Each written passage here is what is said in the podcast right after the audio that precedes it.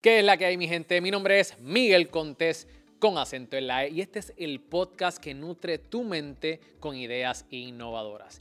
Y la idea innovadora en el día de hoy es abundancia. Y por tal razón me he reunido y la entrevista de hoy es con Mr. Abundancia, Gesmal Rivera, quien ha producido millones de dólares a través de sus negocios y está aquí en el día de hoy para hablarnos un poco sobre lo que es la fórmula millonaria. Y eso en breve y no te lo vas a querer perder. Si tú estás buscando incrementar las ventas, quieres eh, expandir tu negocio, escalar tu negocio, quédate hasta el final porque vas a querer escuchar cada uno de los consejos que tenemos para ti en el día de hoy.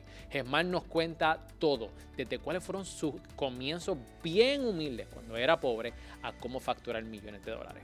Pero antes de comenzar la entrevista, te quiero recordar de que si tú quieres comenzar un podcast que impacte, te posicione y que genere dinero constantemente, asegúrate de descargar mi guía digital cómo crear un podcast en 30 días de la manera correcta. En esta guía paso a paso te va a dar todo lo que tú necesitas para comenzar un podcast de la forma correcta. Y lo mejor de todo es que tan solo tienes que hacer una tarea al día. Así que puedes descargarla ahora mismo que la tenemos en una oferta especial.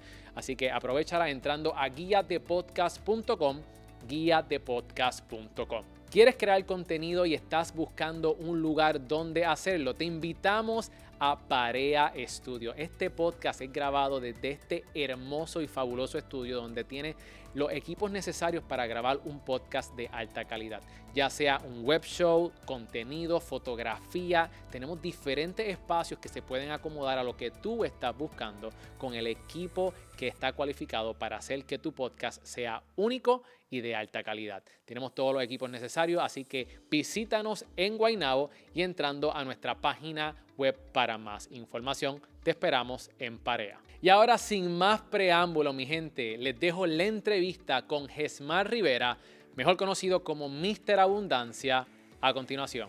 Así que tírame el intro. Y con ustedes, Miguel Contés, con acento en la E.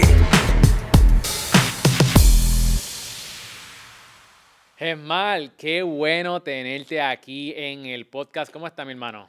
En abundancia. Eso, eso. Óigame, este, mi gente, si ustedes quieren conocer a alguien que tenga un drive poderoso, este es el hombre que tienen que seguir. Este, Gemal, un placer, también conocido como Mr. Abundancia. Gemal, cuéntame, ¿qué es lo más que te tiene emocionado ahora mismo?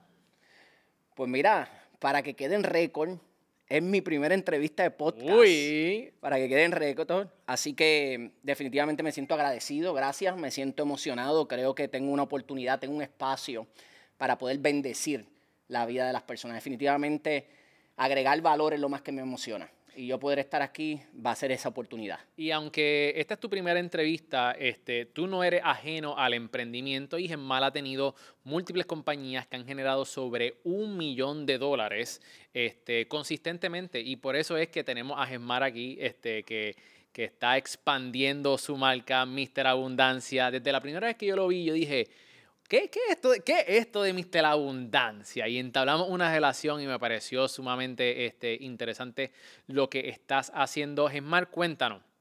Este, tienes la fórmula millonaria. Así. Cuéntanos un poquito sobre la fórmula millonaria, de qué trata este, y cuáles fueron sus comienzos.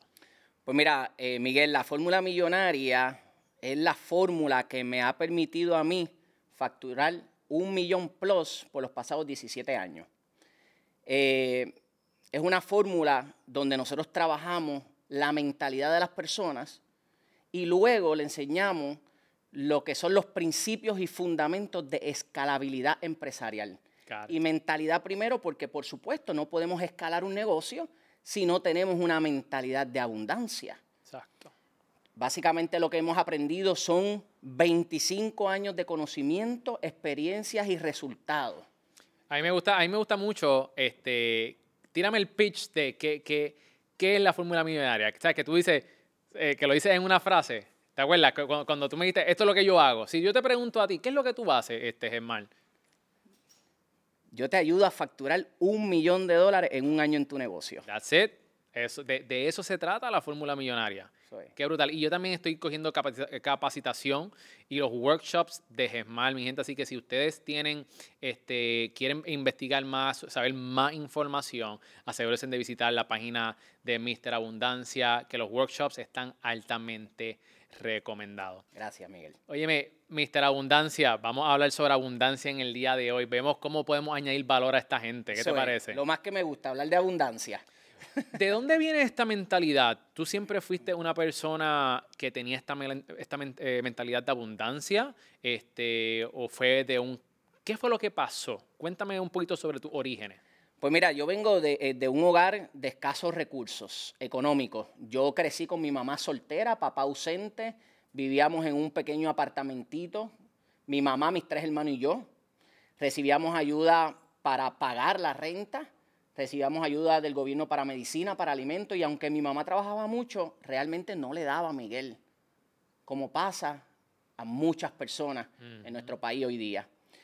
Eh, así que vivimos en escasez profunda, no pasamos hambre, pero déjame contarte una historia que siempre me gusta para que las personas puedan conceptualizar la escasez. O sea, en mi nevera de mi casa, eh, yo recuerdo, yo era el que me encargaba de, de arreglar la cocina y mi hermanito y yo, en determinadas ocasiones, uno tenía que irse por el- un lado de la nevera, yo me iba por el otro lado de la nevera para remover la puerta porque los godnes de la nevera estaban tan mozos, tan corroídos, tan deteriorados que se habían caído y la nevera apenas enfriaba Wow. adentro. Yo recuerdo ver la nevera de mi casa con tanto y tanto moho, con tanta y tanta corrosión. Recuerdo echarle Tilex, Clorox, y yo veía cómo el Clorox, que es transparen- transparente, se volvía marrón y yo todavía puedo oler la corrosión con el Clorox. Y luego de que yo veía que se había comido toda esa corrosión, yo le pasaba un paño para quitarle la corrosión, para entonces forrar la nevera con papel de libreta escolar. Mm, Y, y- y- y- y así todo mi hogar. Mi estufa, por ejemplo, yo tenía que poner, ponerme zapatos porque si la prendía sin zapatos me daba corriente eléctrica. El juego de comedor era un juego de comedor de dos personas, pero vivíamos cuatro, de dos banquetitas en madera muy humildes y la lavadora se había desprendido la parte de adentro de la lavadora de la parte de afuera y cada vez que se lavaba era un, un ruido ensordecedor. ¿Y, y en dónde, dónde se llevaba a cabo? ¿Dónde fue tu crianza? Yo me crié en Liceda Apartments, en Cupey Bajo. Hoy día no existe el proyecto. Y era un proyecto de personas de, de bajos recursos, en su mayoría subsidiado por el gobierno federal bajo el programa de sección 8. Got it, got it. Ahí Y- estudié en Cupey Bajo y todo. Y entonces, ¿verdad? Eh, tuviste, esa, esa fue tu crianza, ¿verdad? Que no pasaste hambre, pero necesidades.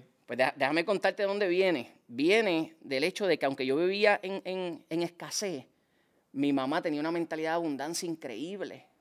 Mi mamá nunca hablaba de escasez, viviendo en la escasez. Wow. Y es muy fácil hablar de abundancia mientras uno está en abundancia. Pero, pero hablar de abundancia cuando uno está en escasez, eso es una mentalidad de abundancia. Y yo ¿Qué, recuerdo... cosa- ¿Qué cosas te decía? Ah, me decía como por ejemplo, oye, ¿tú sabes qué? Acuérdate que tú naciste pobre y de eso tú no tienes culpa. Pero si mueres pobre, va a ser total y absoluta responsabilidad tuya. Wow. Punto y se acabó. O sea, eh, eh, lo que, esto, esto, lo que tú estás viviendo ahora, esto es pasajero. Si tú quieres que sea permanente o si es permanente, es tu responsabilidad. Yep. Y a los siete años yo vi una película que se llama Pretty Woman, Mujer Bonita. Y yo vi por primera vez un hombre multimillonario, empresario, viajando en su avión privado, yendo a restaurantes, yendo a hoteles, comprando ropa cara al amor de su vida. Y yo dije, yo quiero ser como ese hombre, yo quiero ser un empresario multimillonario, pero ¿para qué tú crees que yo quería hacerlo? Adivina. Para tener esos lujos. Para comprarle una nevera a mi mamá, Wow. Miguel. Yo a los 12 años lo que yo quería era comprarle una nevera a mi mamá. Y a los 12 años le compré una nevera a mi mamá. A los, a los 12 A años. los 12 años. ¿Y qué hiciste? Ah, bueno, porque cuando yo vi esa película a los 7 años, yo le dije a mi mamá, ¿sabes qué, mami? Yo quiero ser un hombre multimillonario y yo quiero comprarte una nevera. Y mi mamá me dijo, ¿tú sabes qué? Tú puedes lograr todo lo que tú te propongas en tu vida. desde que tú naciste, mira, mira, mira lo que mi mamá ponía en mi mente. Desde que tú naciste, que yo te cogía así en mis brazos y yo te veía, yo vi que tú eras un niño especial. Es más, te puse un nombre que no es común, porque yo no te podía poner un nombre común porque tú no eras un niño común, tú eras un niño especial y yo sabía que tú le ibas a hablar a naciones y yo sabía que tú ibas a hacer cosas grandes y yo y cuando alguien te pone eso en tu mente, mira, se me paran los pelos. Tú eres imparable. Mi mamá creó un niño imparable. Y cuando yo le dije a mi mamá a los siete años que quería ser empresario, me dijo, dale, claro que sí, yo te apoyo. Y empecé a vender donas, empecé a vender chocolate, donas Heimat, que todavía las venden, donas Heimat. Empecé a vender donas, chocolate, vendía casa por casa, negocio por negocio, vendía catálogo, topperware, rifa, empacaba en supermercado. Yo hacía de todo para generar dinero. Y esto fue a tu edad, de, entre 7 a 12. 8, de, bueno, yo empecé a los 7 y todavía hoy continúo con el mismo hambre que a los 7 años. Qué brutal. Mi mamá sembró en mí, yo vivo, yo me he dado cuenta que yo estoy viviendo una visión que mi mamá puso en mi mente, en mi subconsciente, y que me alegra vivirla porque amo lo que hago. Entonces de ahí es que viene mi mentalidad de abundancia de mi mamá, brother. Qué brutal, qué brutal. Entonces, le pudiste comprar ese regalo a tu mamá, me imagino, ella que toda en la familia estaban bien contentos. Mientras tú fuiste creciendo y empezaste a involucrarte en los negocios, ¿cuál fue tu primer negocio establecido?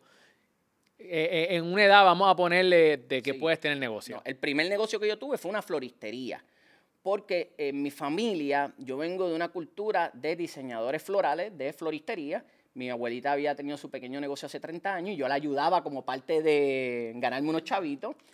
Y entonces, pues yo aproveché la experiencia que yo había desarrollado mientras ayudaba a mi abuelita y puse una floristería en la avenida Iturregui, en Carolina. Bien. Entonces, ya yo tenía 20, 19, 20 años por ahí. Entonces, bueno, ese negocio, pues me fue muy bien, muy bien, pero llegó un momento que me enamoré de alguien que no me tenía que enamorar. y como que me fijé más en el amor que en el negocio. Y ya tú sabes, descuidé el negocio y, no, y entonces tuve que cerrar. Pero de ahí, fíjate, después de tener negocio, mira esto que brutal, yo me fui a vender flores a la luz de la avenida Iturregui en Carolina. De ahí es que me conoce un montón de gente. So, tenías el negocio establecido, te enamoraste, descuidaste el negocio. Yo creo que aquí puede entrar la frase que dice el que tenga tienda que la tienda. Sí, no, sí. ¿Verdad? Pero en el sentido literal.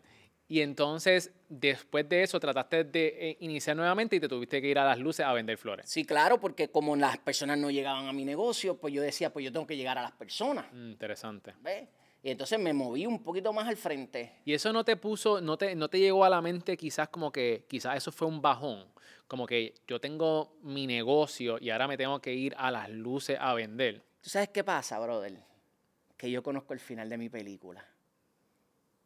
Y yo no sé el cómo, pero yo sé cómo va a... Yo no sé cómo va a ser la película entre medio, pero yo sé cómo va a terminar. Mm. Y todo lo que me sucede en mi vida, todo lo que me sucede en mi vida, yo le busco una semilla de bendición.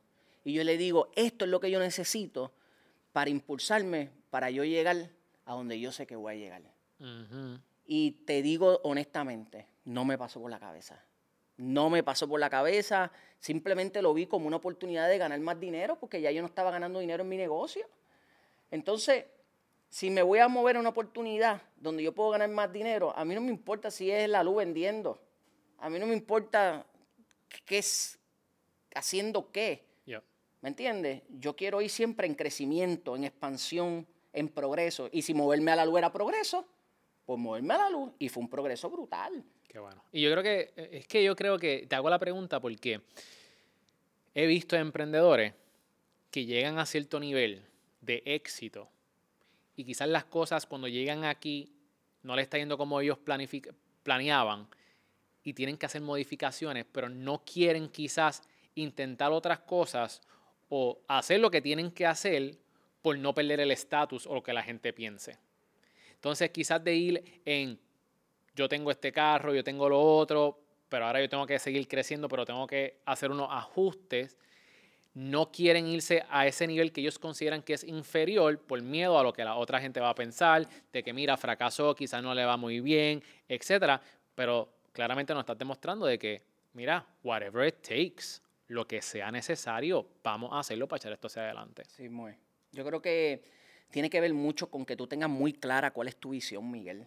Si tú tienes muy clara cuál es tu visión y si tú tienes una fe inquebrantable de lo que tú vas a lograr ser y hacer y tener y bendecir a las personas, para ti es irrelevante tu, tu, tu momento actual, porque tú vas a saber dónde tú vas a llegar. ¿Cuáles fueron los resultados cuando tú estabas en las luces vendiendo? Bueno, yo, a mí me iba muy bien. En las luces yo me ganaba 3 mil dólares mensuales a los 20 años limpio para mi bolsillo. Imagínate lo que no me ganaba en la floristería. Pero Obras Públicas me, me empujó. Obras Públicas me empujó, ¿sí me entiendes? Porque de momento Obras Públicas puso la luz en todo momento verde. Verde, verde, verde, verde. No había tráfico porque todo el mundo pasaba, no podía vender. Y yo dije, bueno, pues se me cayó el negocio. Así que invertí 250 dólares en joyería de Goldfield. Y me fui por la avenida, por la avenida Piñero, aquí, negocio por negocio, y vendía casa por casa mi joyería. Y di un palo. Ahí mis ingresos subieron a los 21 años a 10 mil dólares, a 20 años, 10 mil dólares mensuales. ¿Vendiendo joyas? Joyería, puerta a puerta. Puerta a puerta. Wow door to door, al house to house, a mi gente. Yo, eso sí, yo le vendí a empresarios. Como yo le vendí a empresarios, los empresarios me compraban 500, 600, 700 dólares y el margen de la joyería era 10 veces. O sea, yo lo que invertía mil, le sacaba 10 mil.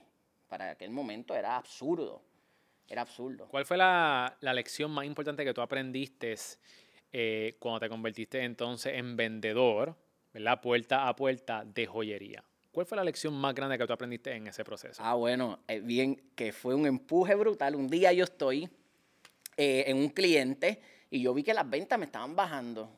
Y el cliente que siempre me compraba me decía, pero qué cosa más fea. Me decía así, pero esto está horrible, pero qué feo, qué feo, qué feo. Y yo, contra, qué raro, porque esta persona siempre me compraba.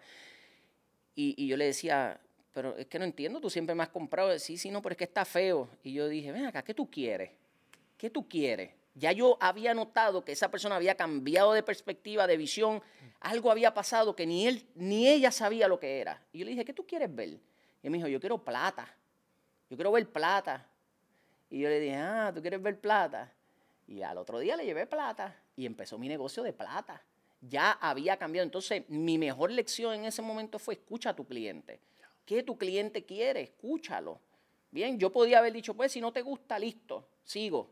No, no, ¿qué tú quieres? ¿Qué, te puedo vender? Ah, platería. Y empecé mi negocio de plata y ahí fue que hice un negocio millonario con la plata. Ahí fue que yo hice ese, un negocio Ese fue el primer negocio que generaste un millón de dólares. Bueno, lo que pasa es que no fue el producto lo que me hizo generar un millón de dólares, fue el apalancamiento, el sistema, lo que yo Pero en el sistema de joyería, en el negocio de joyería. Eh, joyería, joyería, fue joyería, fue joyería.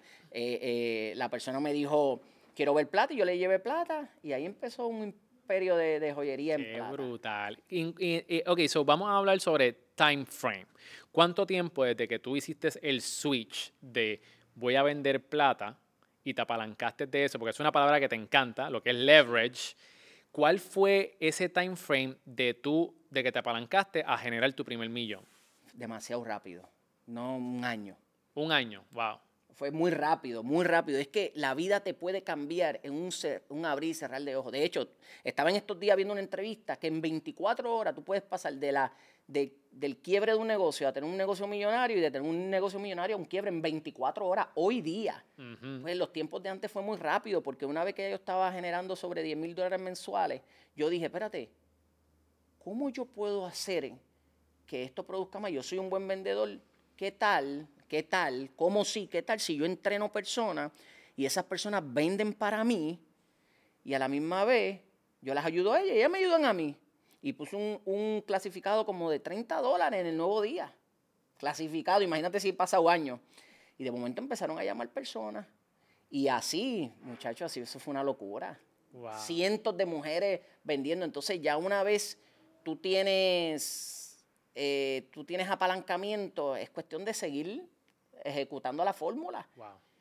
Eh, pero te voy a contar algo que es bien, bien importante. Esto fue, este, esto fue, si tú me dices a mí, dime el día, la hora, la fecha exacta donde tú hiciste tu primer millón de dólares. Una vez yo estoy en el negocio de mi tía, aquí en Valdrich, y yo veo un clasificado de primera hora que dice, buscamos jóvenes empresarios universitarios que quieran contarnos sus historias. Y yo vine, algo me dijo a mí, mi mentalidad de abundancia, porque nosotros tenemos una pieza que se llama sistema de activación reticular. Cuando tú quieres abundancia en tu vida, cuando tú quieres dinero, cuando tú, quieres millones, ese sistema se activa y, y empiezas a navegar en un mar de alternativas y el mismo cerebro va buscando todas las formas y maneras que tú puedes utilizar para generar ese millón de dólares. Pues ese anuncio yo lo aproveché porque ya mi sistema de activación reticular ya estaba predispuesto. Cuando yo lleno eso, yo me olvidé y me fui 14 de febrero, 15 de febrero 2007.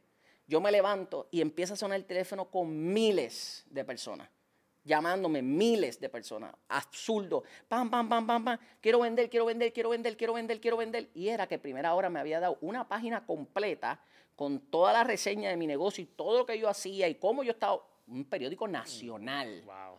Y pusieron mi número de teléfono, hermano. Yo tenía dos opciones.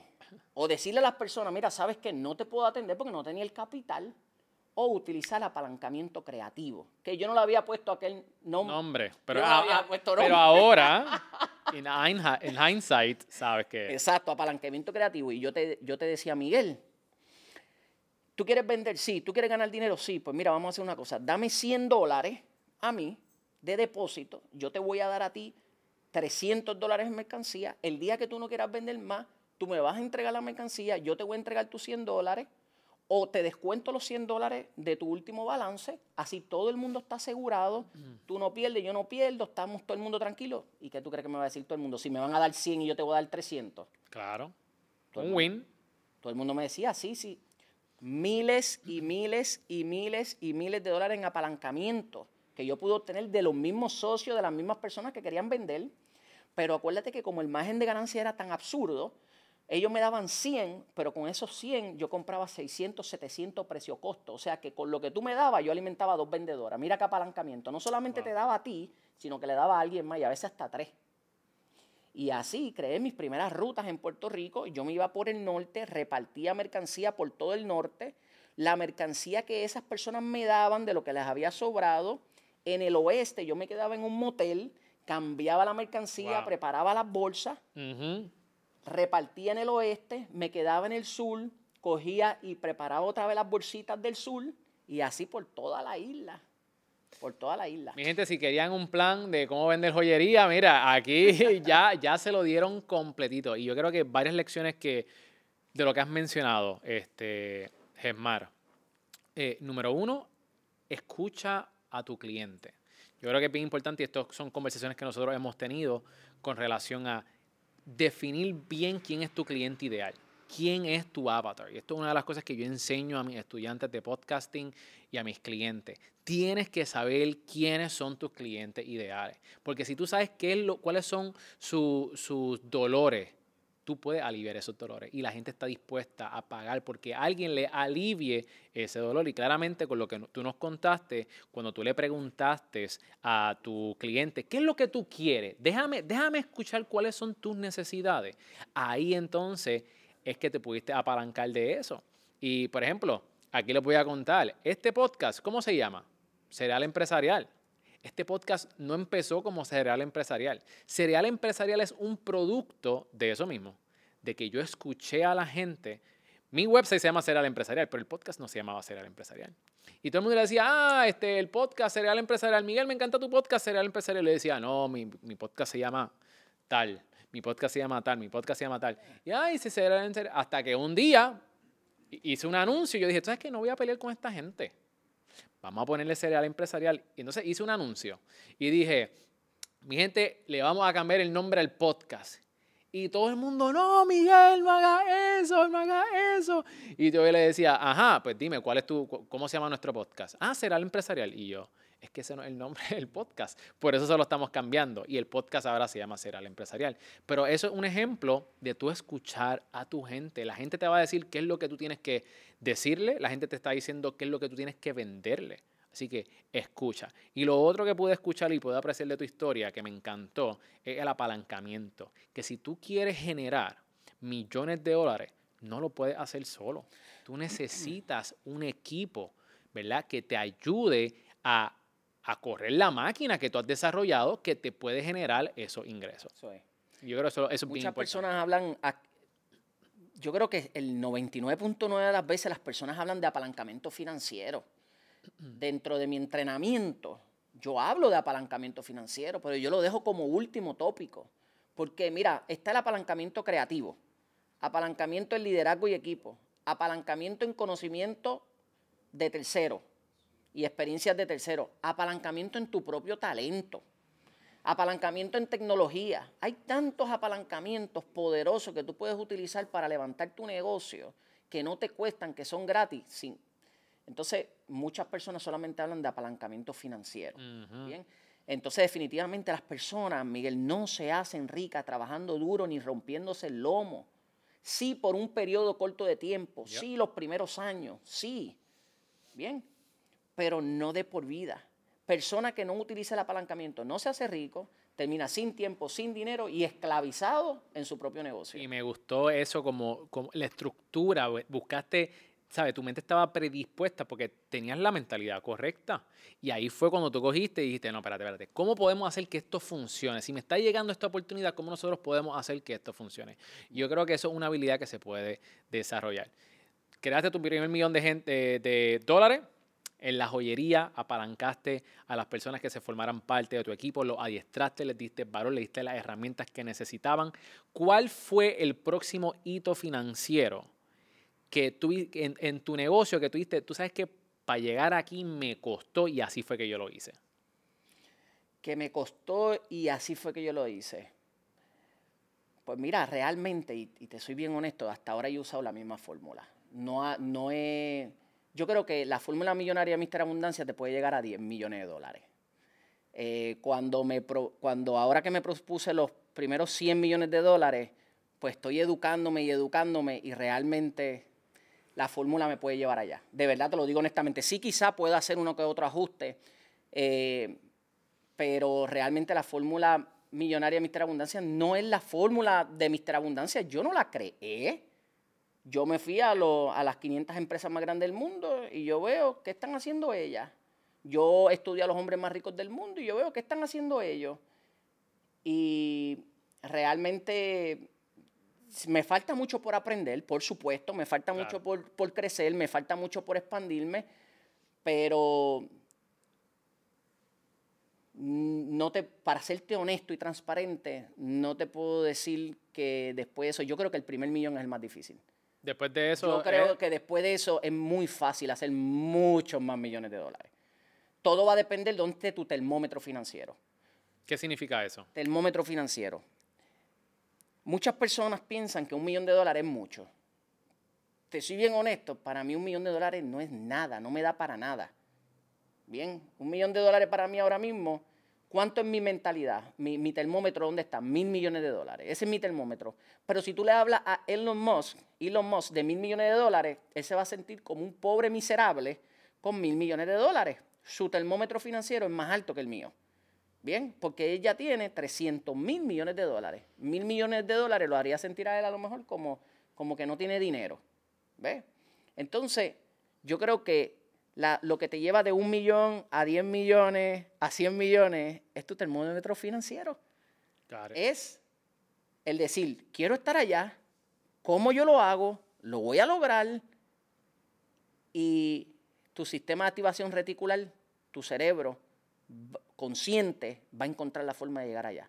No me cabe la menor duda. Yo creo que entonces, si yo te dijera, para contestar tu pregunta, termómetro financiero. Got it. Y yo creo que también eso, eso es bien importante porque yo me acuerdo cuando yo tenía como unos 19 años que yo decía, mano, si yo pudiera generar 10 mil dólares mensuales, tacho, eso sería lo, lo- lo- lo más grande, lo más grande.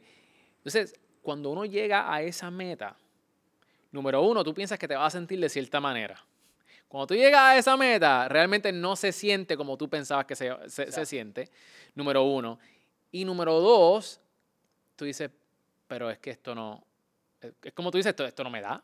Yo tengo, yo, yo- yo tengo que, yo tengo que seguir, yo tengo que seguir evolucionando, yo tengo que y, y yo creo que eso que tú dices de- del termómetro financiero de cada cual es bien diferente porque quizás 10 mil dólares por una persona, como yo pensaba a mis 19 años, quizás era lo máximo, pero quizás para un Elon Musk es como que, eso, eh, ¿sabes? Eso eso es un día. eso es lo que me gano a la hora. Eso es lo que me gano a la hora. Sí, ¿Tú me entiendes? exacto. Pero, pero por eso es tan importante que nosotros tengamos la mentalidad correcta y que estemos bien claros y definimos, definidos en lo que queremos.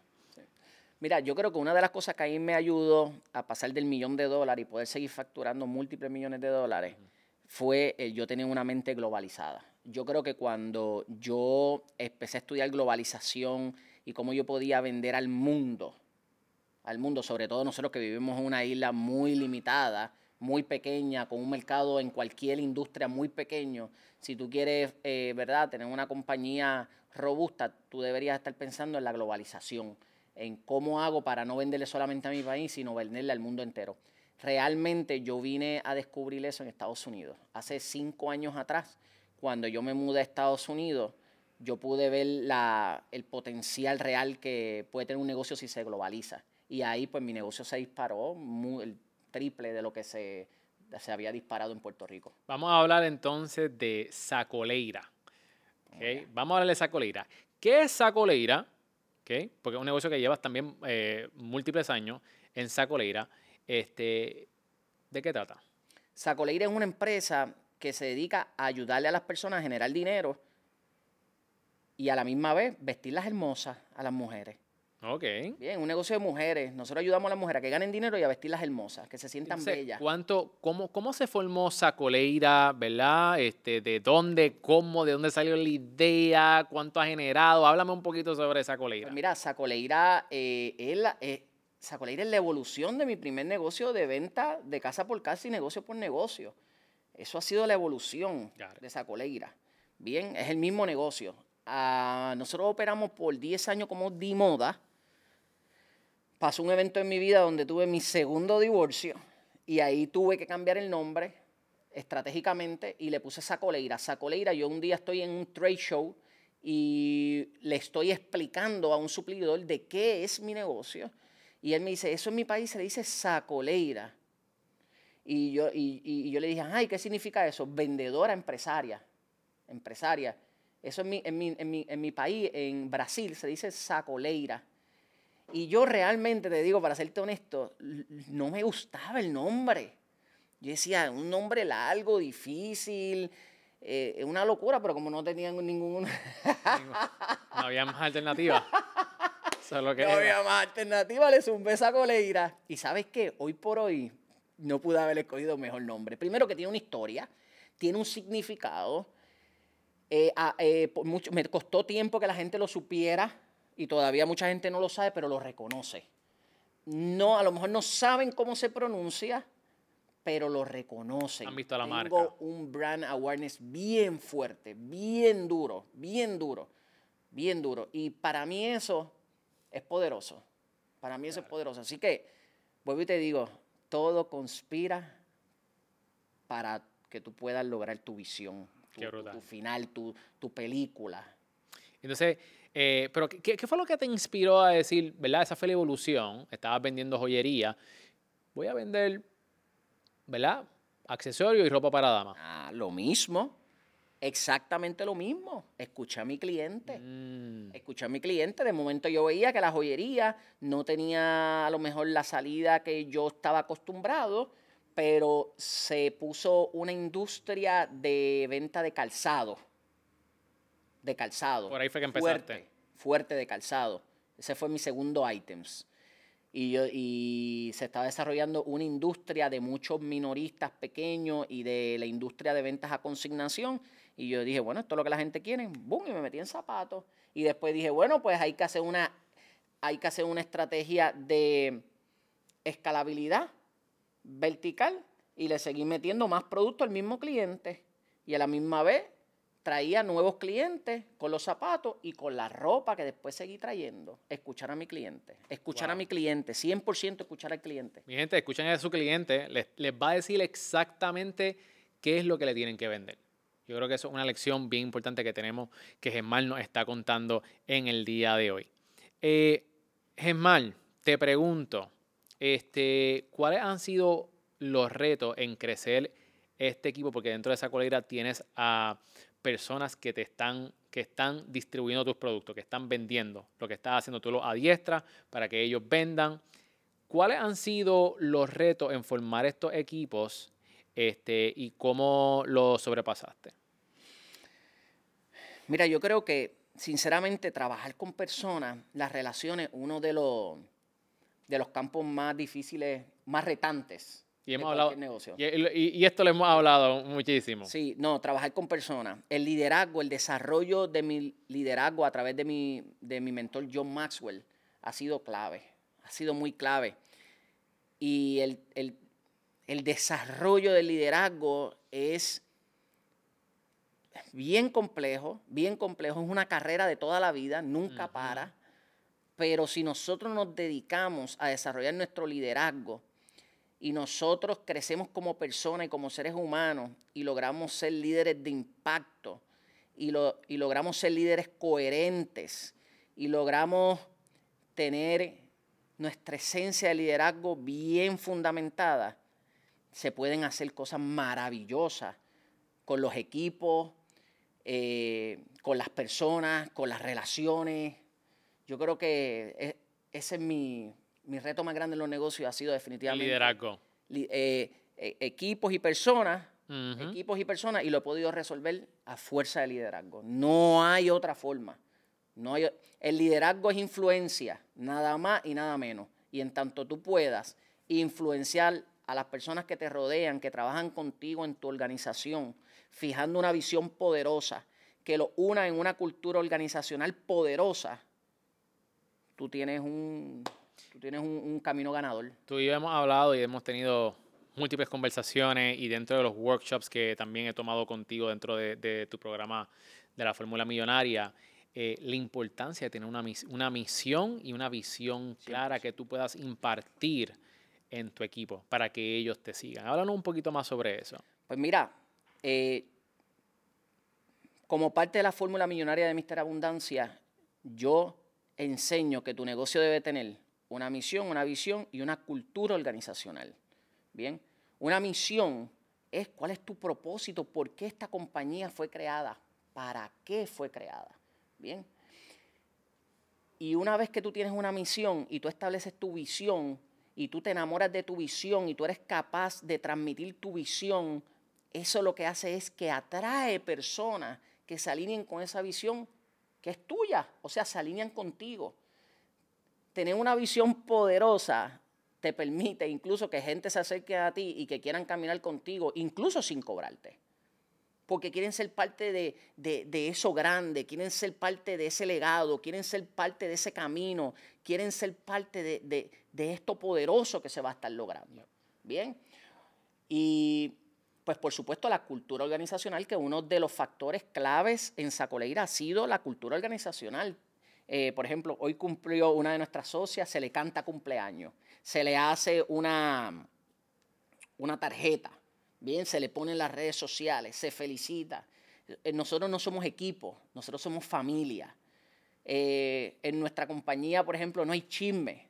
Aquí se arreglan las cosas como familia, se busca conciliar, se busca reparar, se busca crecer juntos. Bien, entonces yo he creado una cultura organizacional poderosa y yo te diría, si hoy tú me preguntas cuál es el activo número uno de Sacoleira, cultura organizacional, no me queda la menor duda. Cultura organizacional, nuestra cultura, que la gente se siente parte de, que la gente, que, que la gente se siente pegada a la compañía y alineada, y todo es por nuestra cultura organizacional. Puede ser que alguien en determinado momento no le vaya como quiere, pero tenemos una cultura tan poderosa que la gente quiere estar ahí. y eso es poderoso. Eso es sumamente poderoso. Lo que es la cultura organizacional, lo he mencionado anteriormente. O sea, e, estas cosas que tú estás mencionando, mucha gente las toma por alto. Sí. Ah, sí, una misión, una visión. Usted no sabe lo poderoso que puede ser para formar un equipo, lo que es la misión y la visión, porque como claramente lo vimos en un principio, si tú quieres generar mucho dinero, quieres causar un impacto en el mundo, no lo puedes hacer solo. Sí, muy. lo- lo ti- tienes que tener gente y para eso tiene que haber una visión, una misión y definitivamente si tienes una buena cultura organizacional puedes llegar lejos. Gesmal, vamos ahora a la sesión de la O, donde tienes que pensar rápido y escoger entre esto y lo ¡Ea, otro. rayo! ¿Ok? ¿Estás ready? Rayo. Dos Vamos. rounds, vamos con el primer round. Más importante en una pareja, inteligente o graciosa. Graciosa. Dinero o tiempo libre. Dinero. Pizza o pasta. Pasta. Ahorrar o invertir. Uf, invertir. Hamburgers o taco. Taco. Honestidad o los sentimientos de la otra persona. Honestidad. El papel de toilet, ¿cómo tú lo instalas? ¿Por encima o por detrás? Que el rollo caiga por, Por encima, o por detrás. Por encima. ¿Ok? Eh, The Rock o Kevin Hart. The Rock.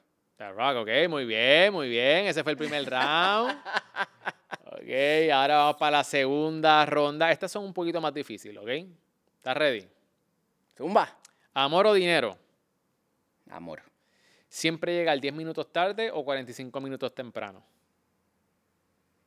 Eh, a rayo. 10 minutos tarde. Que todas las camisas sean dos sizes más grandes o un size más pequeño. Un size más pequeño. Vivir sin internet o vivir sin aire acondicionado ni calentador. Vivir sin aire acondicionado y sin calentador. Transportarte permanentemente 500 años al futuro o al pasado. Uf, al futuro. Nunca poder utilizar un touchscreen o nunca poder utilizar un teclado ni mouse. Repíteme, no entendí. Nunca, poder utilizar un touchscreen o nunca poder utilizar un mouse ni no teclado. poder utilizar un teclado y un mouse. Ok. Y por último, ¿prefieres envejecer del cuello hacia arriba o del cuello hacia abajo? Del cuello hacia abajo. ¿Prefieres envejecer del cuello hacia abajo? Pero ahí la tienes, la sesión de la O. Está buenísimo, loco. Eso está demasiado bueno. Qué bueno, qué bueno, qué Demasiado bueno. bueno. Pues bueno, este, Germán, vamos para la última sesión del podcast. Vamos allá. Vamos a hablar sobre mentalidades y perspectivas de vida. Vamos. ¿Qué mentalidad tú entiendes que es vital para prosperar? Mentalidad de abundancia. 100% una mentalidad. Mira, te voy a hablar de mentalidad de abundancia, pero te voy a hablar de un, un- de un aspecto bien poderoso.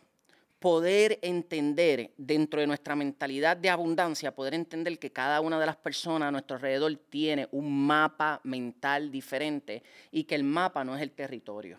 Eso, eso te va a ayudar a prosperar porque lo que tú quieres para tu vida no es lo que yo quiero. Como tú piensas no es como yo pienso. Lo que tú anhelas, tus sueños, tus deseos, lo que te mueve no es igual a lo que me mueve a mí. Y yo poder entender que tu mapa no es el territorio y que mi mapa no es el territorio, me va a poder entenderte, me va a poder ayudar a comprenderte, me va a poder ayudar a bendecirte y ayudarte. Y si tú tienes, y si tú puedes desarrollar esa mentalidad dentro de tu mentalidad de abundancia, no solamente vas a desarrollar abundancia para ti, sino vas a poder desarrollar abundancia para todas las personas que te rodean. Y eso va a ser bien poderoso. Y ahí es donde está la verdadera abundancia. Bien poderoso. Porque no es tan simplemente para ti, sino para los que te rodean. Es Bien el poderoso. impacto que tú haces en tu familia, en tu comunidad, en tu país, en el mundo. Ahí es donde está la abundancia. Porque yo creo que cuando uno tiene eh, mentalidad de escasez, que es el inverso de abundancia, uno es bien selfish. Uno solamente piensa en uno. Y cuando tú tienes mentalidad de escasez, no puedes crecer tú, ni tampoco elevar a los que están a tu alrededor. Y, y- y déjame aclarar algo, Miguel. Y esto aplica a toda la conversación de hoy. Cuando yo digo mentalidad de abundancia, yo no me refiero a abundancia económica. Mister Abundancia eh, predica abundancia integral y limitada, donde nosotros podemos tener una espiritualidad abundante, salud abundante, familia abundante y dinero en abundancia. Y no tenemos que escoger entre ellas, sino que podemos tenerlas todas. Por lo cual yo hablo de abundancia económica más que de las demás, es porque yo he visto que los paradigmas de escasez económica son los más arraigados que están en la mente del ser humano. Porque nadie está en contra de que tú tengas una familia feliz, nadie está en contra de que tú tengas salud, nadie está en contra de que tú tengas una espiritualidad poderosa, pero sí muchas veces estamos en contra o no estamos a favor de que las personas tengan abundancia económica. Mm. Y es por eso que yo hablo de abundancia económica, porque es donde más necesidad hay. Además de que yo sé que una vez que tú resuelvas tu abundancia económica, eso repercute en tener las demás abundancias. ¿Que el dinero no compra salud? Sí, claro. ¿Que el dinero no compra felicidad? Eso tenemos que verlo, porque he visto personas ricas infelices y pobres infelices. Pero si tú me preguntas a mí, yo que tengo la oportunidad de haberme pasado la vida con personas pobres y de haber conocido personas ricas, las personas pobres hay más infelicidad. Hay más divorcio, hay más todo. Así que sí, el, yo soy de los que creo que el dinero te hace feliz. Por supuesto, si eres una persona con raíces de felicidad. Si eres una persona con raíces de amargura, pues nada te va a hacer feliz. Y si quieres tener dinero por, porque tú crees que eso te va a aumentar un valor personal, tampoco nunca vas a ser feliz. Bien. Pero sí el dinero da felicidad. Yo soy feliz. Yo he tenido y no he tenido. El dinero, tenido, eh, eh, perdona que te interrumpa, el, el- el dinero te da opciones. Claro, te abre un mar de oportunidades. Yo he tenido dinero y no he tenido. Y cuando he tenido, he sido más feliz. Adivina por qué.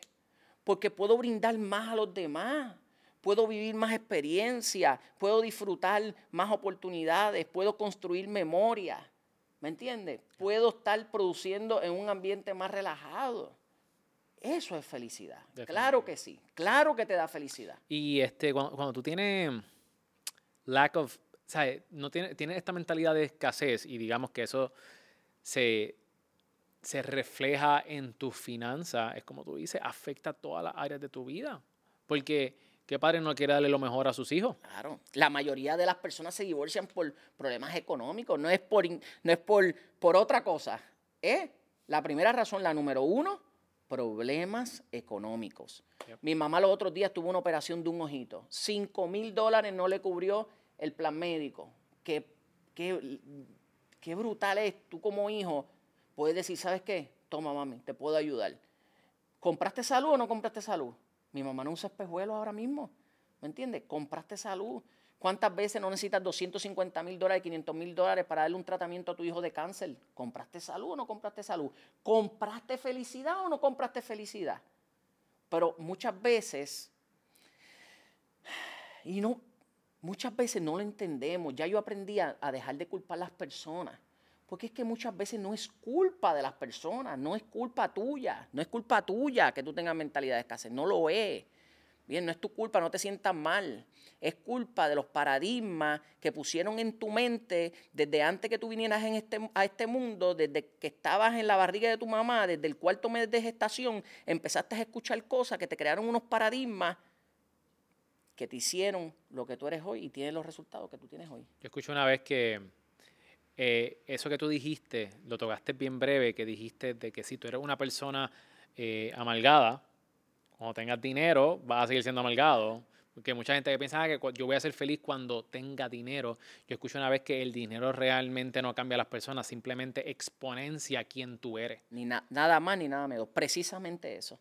Si tus raíces son de amargura, por eso es que primero uno tiene que ser agradecido. Bien, esto funciona de, esta de- de la siguiente manera. Tú eres, después haces y después tienes. ¿Ves?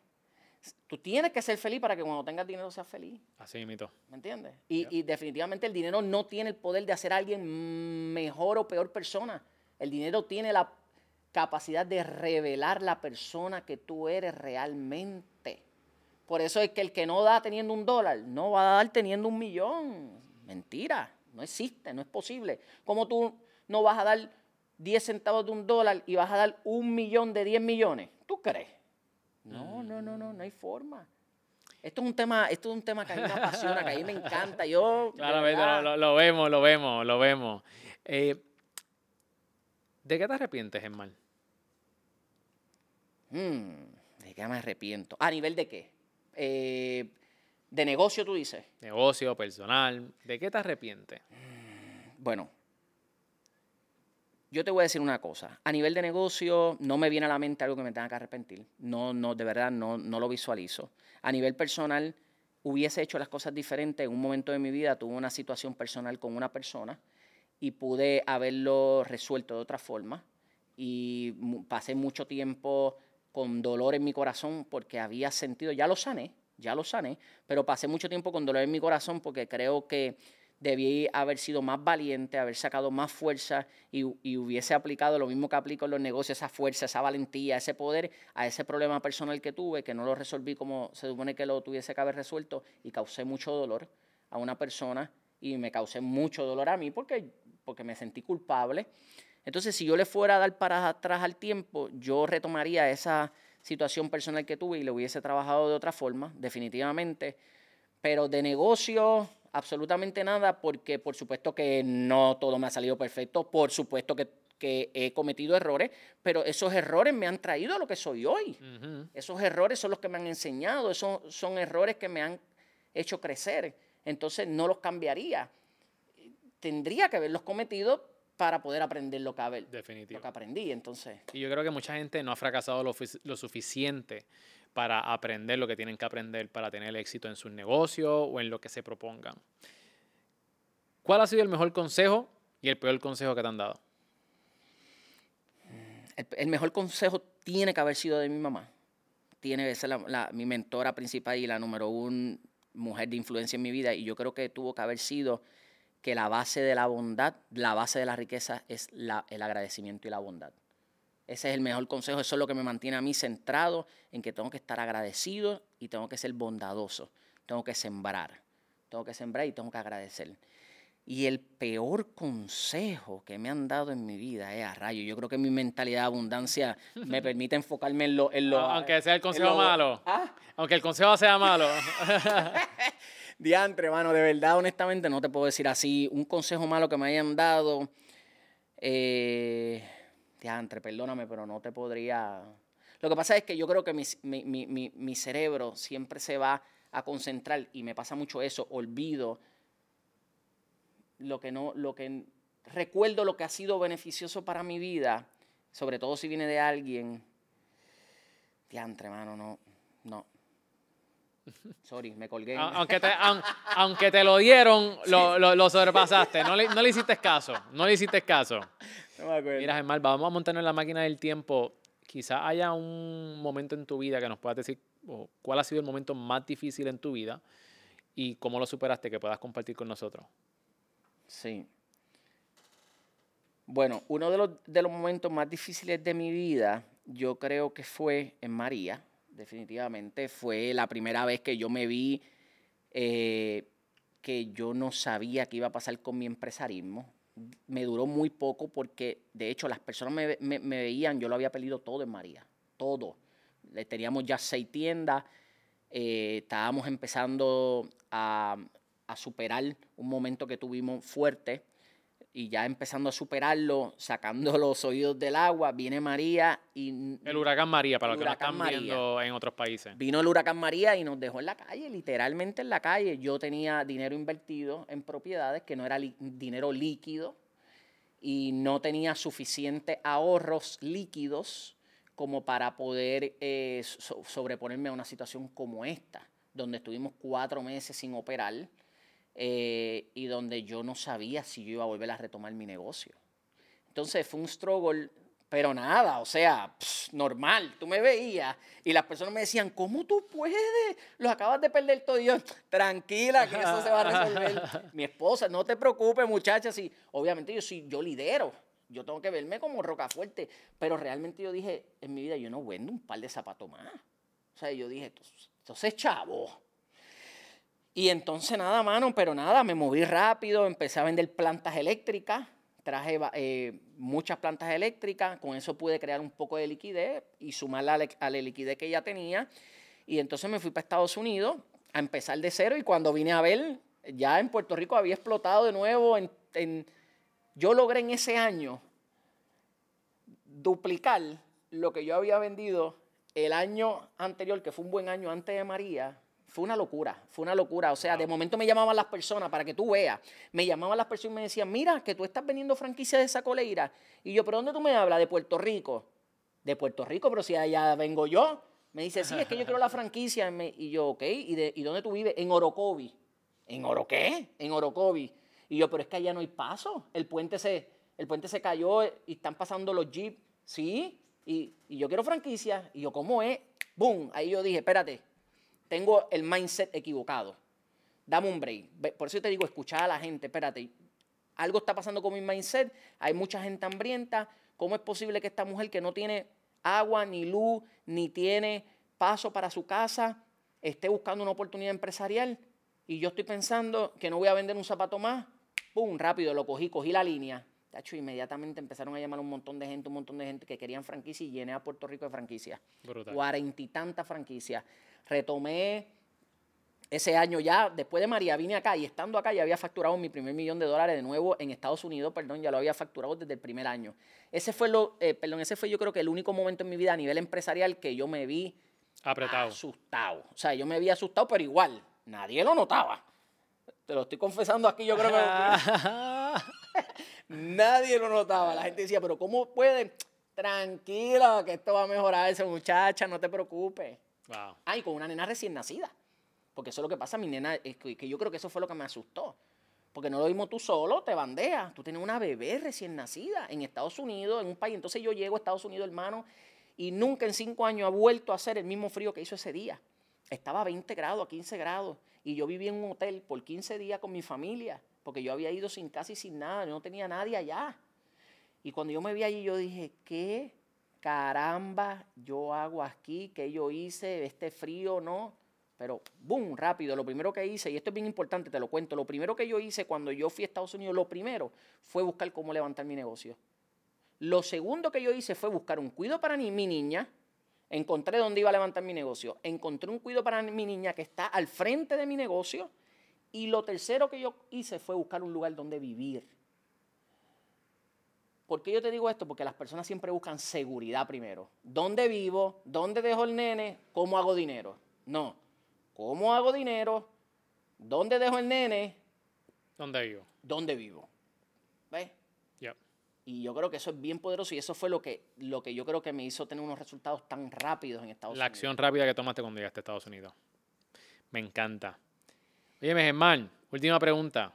¿Cuál es tu por qué? ¿Qué es lo que te hace levantarte todos los días y dar lo mejor de ti? Ah. Mira, yo creo que la visión que puso mi mamá en mi mente, yo creo que, lo- y, y yo te voy a decir algo, fue algo que me vine a dar cuenta hace poco, yo dije, yo he estado viviendo la visión de mi mamá, que puso para mí, que me encanta, que me fascina, no es una visión que yo estoy en contra de ella, es un legado, un legado poderoso. ¿sabes? Mi- Yo me levanto todos los días por un legado poderoso, un legado donde, donde yo pueda realmente bendecir a la humanidad con los conocimientos que pueda adquirir, con las experiencias que pueda desarrollar, con los resultados que pueda tener, cómo yo utilizo esto para bendecir al mundo.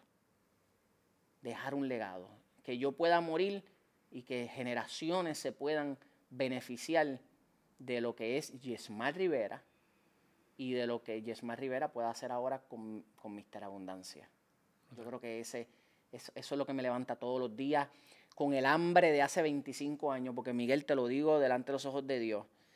Tengo un hambre, un hambre de, de crecimiento, un hambre de expansión, un hambre de desarrollo, como si hubiese empezado ayer. Poderoso.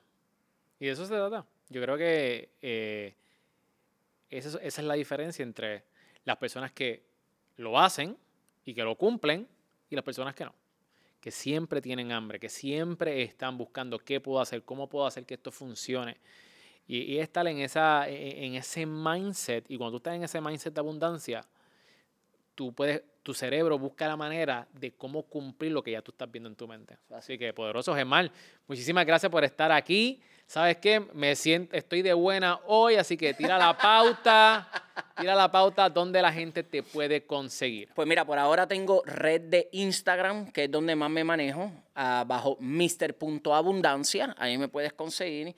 Y lo que yo quiero es que tú te inscribas a un webinar que he preparado para ti, para bendecir tu vida, donde te voy a decir eh, mis fundamentos, mis principios para que puedas facturar un millón de dólares al año. Si tienes negocio y estás facturando, te inscribes en mi webinar y yo me comprometo contigo a que cuando termine ese webinar, tú vas a saber qué necesitas para facturar un millón de dólares en tu negocio y eso es de mí para ti, para bendecir tu vida. Ahí está mi gente, así que asegúrense, yo formo parte de, de los workshops de Mr. Abundancia altamente recomendado. Gesmal, una vez más, gracias por estar aquí con nosotros en Cereal Empresarial.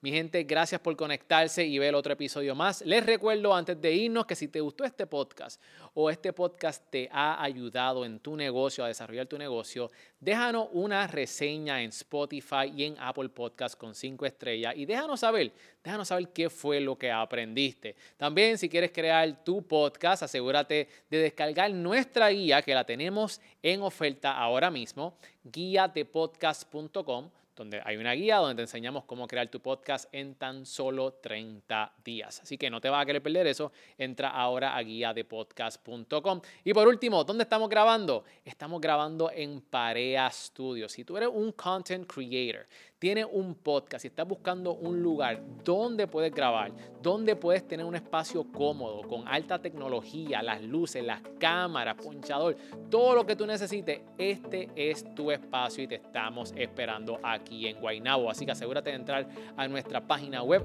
para más información. Eso es todo por hoy, mi gente.